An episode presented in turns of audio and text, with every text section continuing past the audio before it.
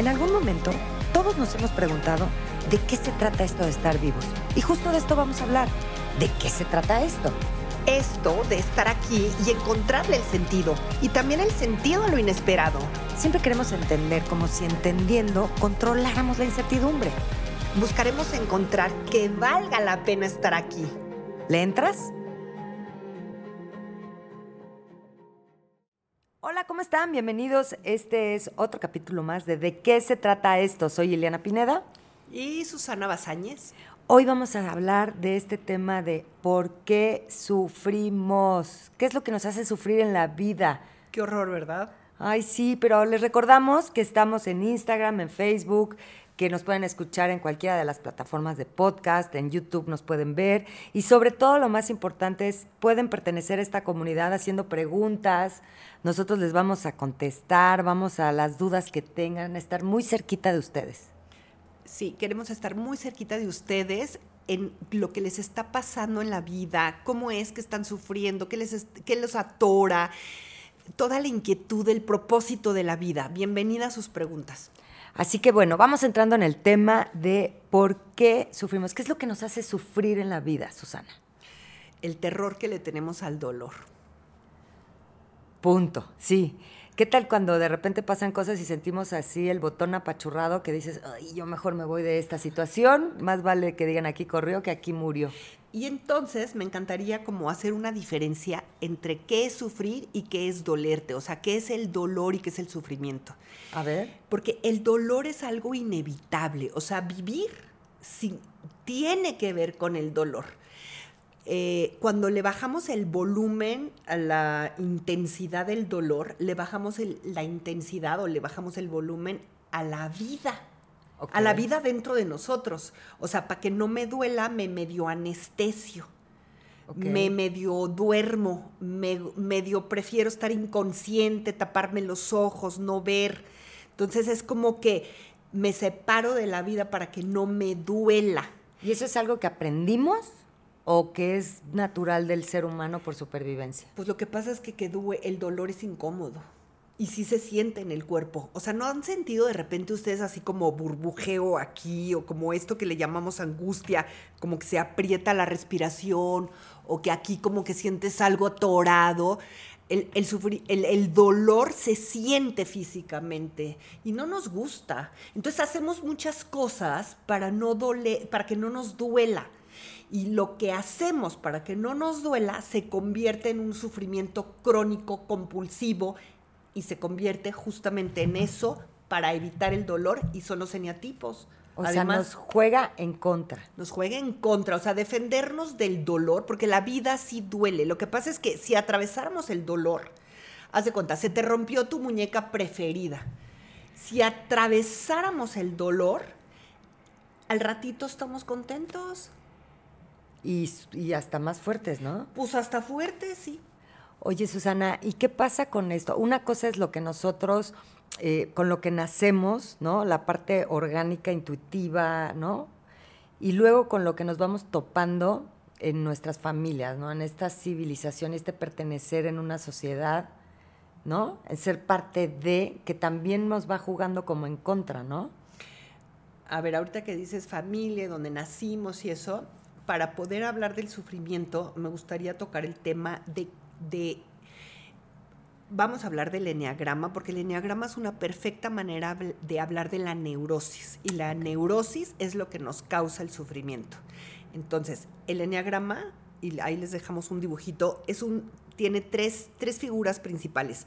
Un círculo que simboliza la conciencia unitaria, o sea, que todos somos lo mismo, venimos de lo uno, no estamos separados, no hay distinción ¿Te acuerdas de la metáfora del mar? O sea, es como todo incluido. Ok. es la conciencia unitaria y no hay separación. Cuando estábamos en, dentro de la mamá, o sea, en el útero, ahí como creciendo y así, ahí estamos en conciencia unitaria. Todavía no hay conciencia de que somos separados de. Ok. Entonces, es eso que está en nuestra memoria es como si fuera el paraíso. Ok. Y en realidad de ahí venimos. O sea, es que sí es. Sí es, y aparte de ahí venimos. Ajá. Ajá, entonces, no en balde muchísimas religiones hablan de la caída del todo, o sea, la caída del paraíso. Entonces, caemos en un cuerpo a la hora de nacer, nos separamos de la madre, todavía nos tardamos un poco de meses en tomar conciencia de que somos algo diferente que la mamá.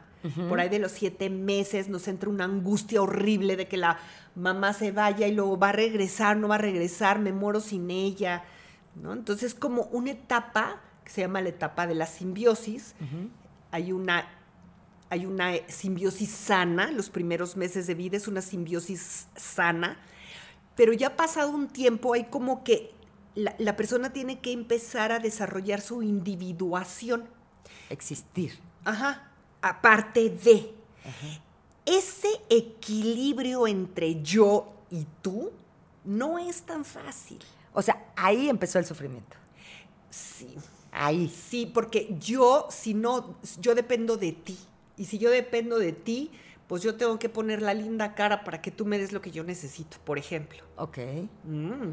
Ok, ok, ok. Entonces, en este por qué sufrimos, Ajá. ¿qué, qué hacemos ahí? sufrimos porque tenemos esta conciencia de separación. Entonces, el- en, el, enea- en el dibujo del enneagrama, el círculo representa la unidad, pero el triángulo representa justo como el origen de la neurosis, del sufrimiento. En, en el vértice de arriba del triángulo, Que lo van a ver aquí al ladito en la pantalla, en YouTube, en Spotify, es imagínenselo. El olvido. Me olvido que yo vengo y soy el todo. Me olvido Ok. porque me separé. Ok. como estoy olvidado de quién soy, pues me muero del susto. Me aterro quedarme sin, sin, o sea, desprovisto de, o sea, solo y abandonado, excluido del paraíso. Entonces me voy a este vértice, que es el miedo, que es el 6, Ajá. y ahí podría quedarme aterrado. Pero pues como hay necesidades de sobrevivencia, no me puedo quedar aterrado. Entonces construyo un personaje que es el 3 y ese personaje que construyo me, me pone a funcionar en la vida para solventar mis necesidades, mis deseos Ujú. Y que me da resultados. y que me da resultados. Entonces es el 9, el 6 y el 3. Y luego del 3 otra vez al 9, porque el 3 está olvidado de sí y así infinitamente. Entonces la el pasamos. 1, que es la conciencia unitaria, divídelo en 3 y te da 3.333333333. Entonces O bueno, el más bien punto 333. Uno es el círculo, otro es el triángulo y la otra. Ah, todo el movimiento que existe entre los otros seis eneatipos, en donde hay un movimiento súper interesante que luego voy a explicar. Lo- luego lo voy a explicar. Ahorita no me quiero meter ahí porque me quiero quedar nada más con el triángulo porque es la explicación del sufrimiento de la separación. ¿Por qué sufrimos? Porque nos percibimos separados. Quiero regresar al punto de la vez pasada que estuvimos platicando sobre este dos lados de la misma moneda, en donde yo soy todo, pero también soy único. Ajá. El final del episodio pasado, así que chequen. Exacto, entonces quiero regresar ahí porque hay una confusión entre el personaje y el ser, o sea, el ser verdadero. Ok, Eh, claro. El, ser verdadero es este, esto que te digo de la moneda de- con las dos caras, de ser todo, porque la verdad es como si tuviéramos la divinidad dentro que se quiere expresar a través de nuestra unicidad. ok, ok. O sea, una cosa es el personaje y otro es lo que somos. Exacto. Y entendamos que el personaje en algunas ocasiones nos sirvió, pero no es lo que somos. No es lo que somos. El personaje es el sufrimiento. ¿Por qué? Porque me percibo separado, me muero del susto, creo una funcionalidad, un personaje. A ver, ¿cómo me voy a confundir con que yo soy mi abrigo en lugar de ser yo? El abrigo me sirve para funcionar, pero no soy yo, ¿ven? El, el yo, el ser, el ser, es esencial. Exacto. No es una pretensión. Y generalmente este personaje nos, al- nos aleja de lo que somos, ¿no? Exactamente. Mientras más identificados estamos con nuestro personaje, que es nuestro eneatipo, más alejados estamos del ser. Ok. Y entonces, si logramos entender en los nueve personajes, ¿no? En dónde nos se alejó cada uno de su ser, ¿podríamos entender que es para el otro lado? Exacto. Ay, no, a ver, vamos al uno. ¿Cómo se alejó? El, el uno, bueno, pero espérame, nada más una, una cosita. ¿Ves que hablo del 9, del 6 y del 3? Todos los otros eneatipos están al lado de alguno de estos tres. Entonces, como que en el núcleo, los de arriba, que es el 9, el 8 y el 1, están en el olvido, o sea, son bastante inconscientes. Ok. ¿Desconectados? Sí, desconectados. Ajá. En alrededor del 6 está el 7, y el 5.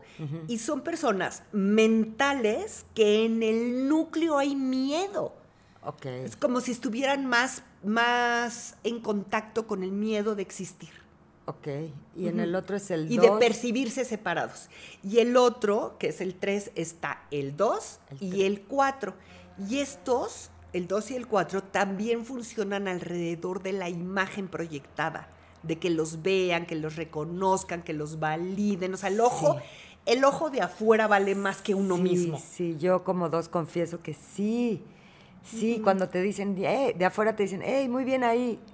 Es como, ya, hoy el día, venga. Exactamente. Bueno, entonces, ¿cómo se van alejando cada uno de los números de ese ser? ¿Dónde está el otro, el, contraste? La separación de todos, de, de todas las personas, de todos los seres humanos. La separación nos crea una sensación incómoda. Y es en el cuerpo, ¿eh? En el cuerpo, en las emociones, en la interpretación de la vida, nos hace una sensación incómoda. Entonces, ¿te parece que revisemos las sensaciones incómodas de cada eneatipo? Sí. Vámonos con el uno. Ok. El uno tiene la sensación incómoda de no ser perfecto, o sea, que no está bien ser como soy. Imagínate qué sensación tan incómoda. No está bien ser como soy. Y hablando de esta unicidad que decías hace rato, pues es totalmente en contra. Exacto, porque justo todas las sensaciones incómodas vienen de la percepción de la separación. Entonces, no está bien ser como soy, porque entonces no me puedo incluir. Es como si el uno tuviera súper en el fondo una situación de rechazo. Ay. Mm. ¿Ven por qué sufrimos? Unos entiendan por qué están sufriendo, para que lo puedan ver. Ahorita estamos en etapa de verlo. Sí, de verlo, de verlo. No, no se mortifiquen, nada más vamos a verlo. Ahorita el goal es verlo. El 2. La sensación incómoda que tiene el 2 es no ser digno de amor. Ah ni se lo imaginan. O sea, si tú eres dos y estás oyendo esto, dices, ah, no, no soy dos porque yo no, yo, yo, yo no siento eso de no ser digno de amor. Porque lo contrario parece que son, que, que los grupos las están esperando, que la pareja, wow, se encontró una reina, cómo había podido vivir sin mí, ¿no? Ajá, totalmente. Pero muy en el fondo, muy en el núcleo del sufrimiento del dos, hay una sensación de no ser digno de amor.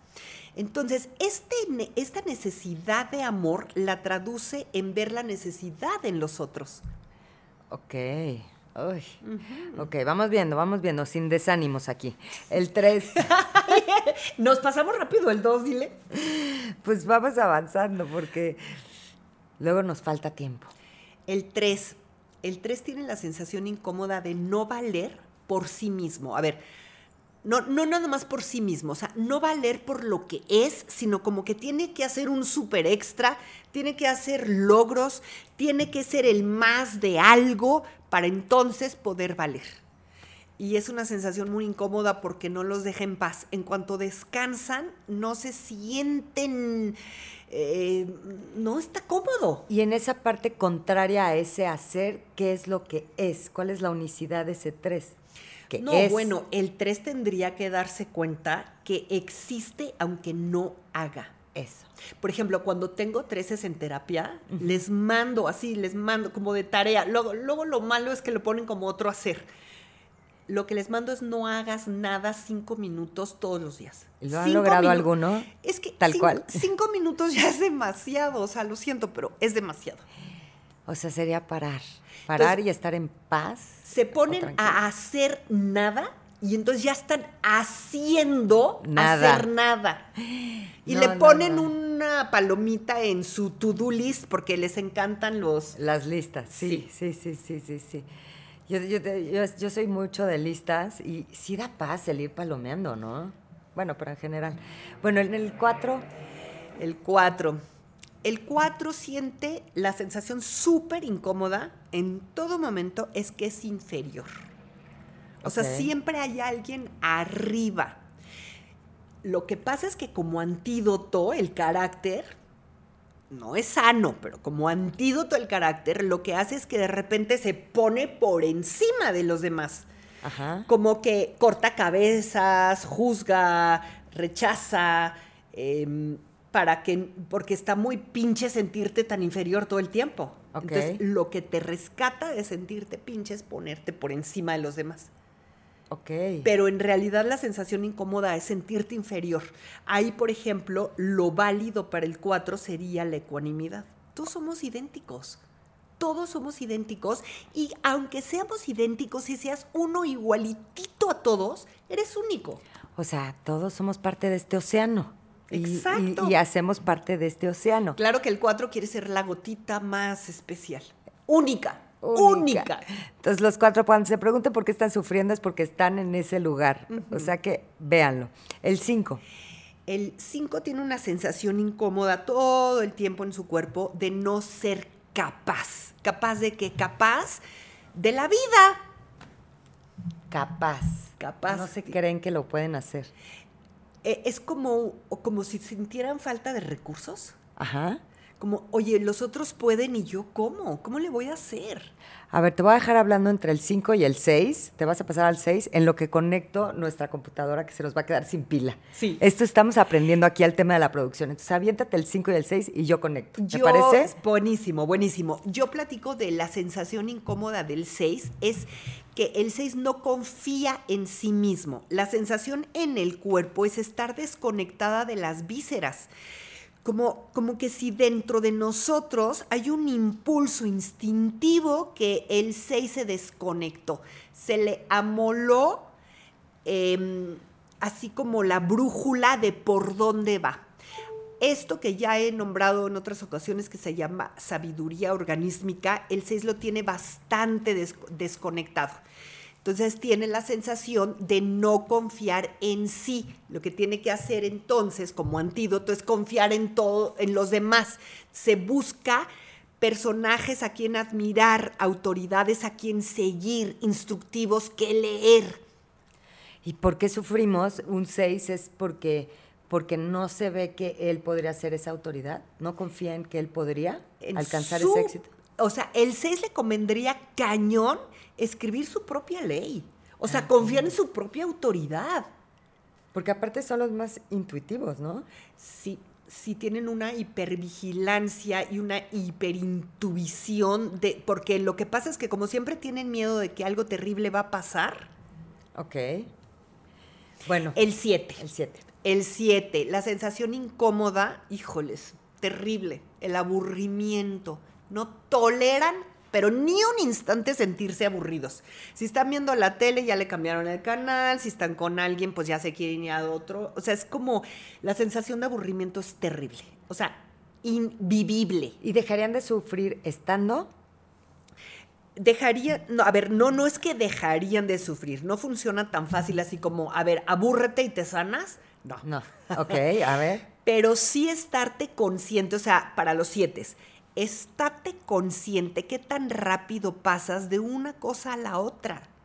O sea, a ver, sostén tantito el quedarte en el presente. Date cuenta que no desapareces si tantito te aburres. Date cuenta. Sí, a lo mejor hasta luego encuentran paz o, un- o tranquilidad, por lo menos. Cosa que el 7 Le le, tiene terror. cuesta le- terror. A ver, el 8. El 8 le cuesta muchísimo, este, o sea, bueno, lo que siente terrible es que el mundo lo ataca. Esa es la sensación incómoda, que vive en un campo de guerra. O sea, neta, o sea, imagínate vivir en un campo de guerra. O sea, todo me está agrediendo y me tengo Sí, que defender. sí, Y ahí sí. está el sufrimiento. Sí. Lo que pasa es que el 8, como los de arriba, son muy inconscientes del sufrimiento. Ok. Son más conscientes del sufrimiento los de abajo, el 5 y el 4, cañón, el 6 y el 3 porque viven en una ansiedad muy cabrona, pero los de arriba no son conscientes del sufrimiento. Ok. Ya que están a madres, entonces sí van a terapia. ¿Sí tienes ochos en terapia? ¿Sí van? ¿Sí, sí se pueden sentir así como vulnerables? ¿Se lo permiten? Sí, y cuando van, sí le entran, ¿eh? O sea, poquititos van. Ok, ok, Sí, ok. Pero sí, sí he tenido ochos, poquititos. ¿Y el nueve? El 9 tiene la sensación incomodísima de no ser importante, pero como está en los inconscientes, ni siquiera se da cuenta que está súper incómodo no siendo importante. Es más, pero sí tiene una sensación incómoda que sí hay un reclamo súper silencioso y súper callado. Yo estoy aquí, yo también importo. Ok. Mm, sí. Entonces, eh, un poco de qué se trata, de, de que atravesemos ese dolor sin, sin tanto recelo. mira, Ahí estaría. ¿ves que está de modo meditar? Sí. Ah, está medio de moda No, meditar. no, súper, súper. Súper de Respira, respira, conecta, sí, totalmente. Ajá.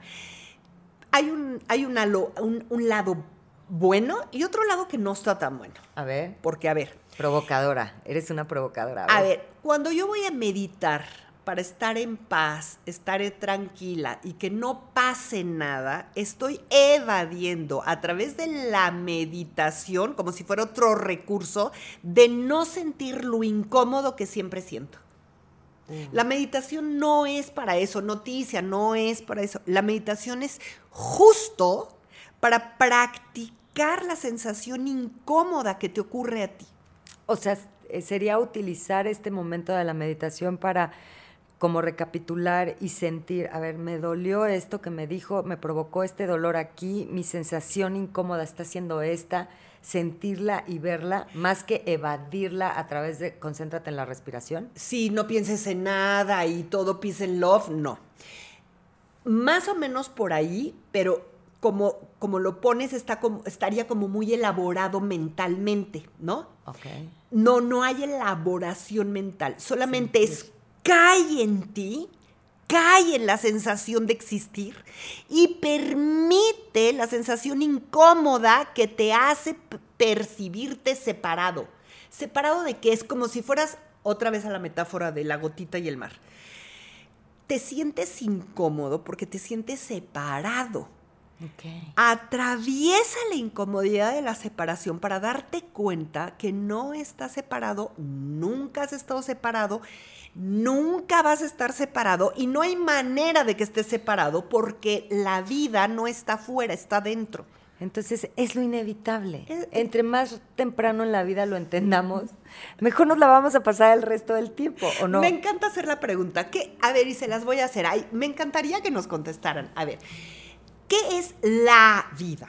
¿O qué es tu vida? O sea, ¿en qué se diferencia la vida de tu vida? O sea, yo siento que es la vida, es lo que sucede, está allá, está el periférico, allá está caminando no sé quién, allá es la vida. Y mi vida es esto que estoy haciendo en este momento. ¿Te fijas que cuando me lo narras estás Lo separada de? Exacto. O sea, Ahí, soy parte de eso que está arriba, afuera con esto que soy. afuera y adentro es exactamente lo mismo. Lo que Wow. pasa es que no nos percatamos, por eso sufrimos. Pues de qué se trata esto, de verlo, así que no pierdan la esperanza. cuando van a meditar, siéntense y permitan la sensación incómoda, métanse ahí, para que se den cuenta que nunca han estado separados de nada. Ay, y escríbanos para cualquier duda que tengan y vamos aquí haciendo esta comunidad donde ustedes generan preguntas, nosotros de alguna manera acompañamiento en este proceso. Gracias por haber estado con nosotros en este episodio. Soy Ileana. Y Susana. Adiós.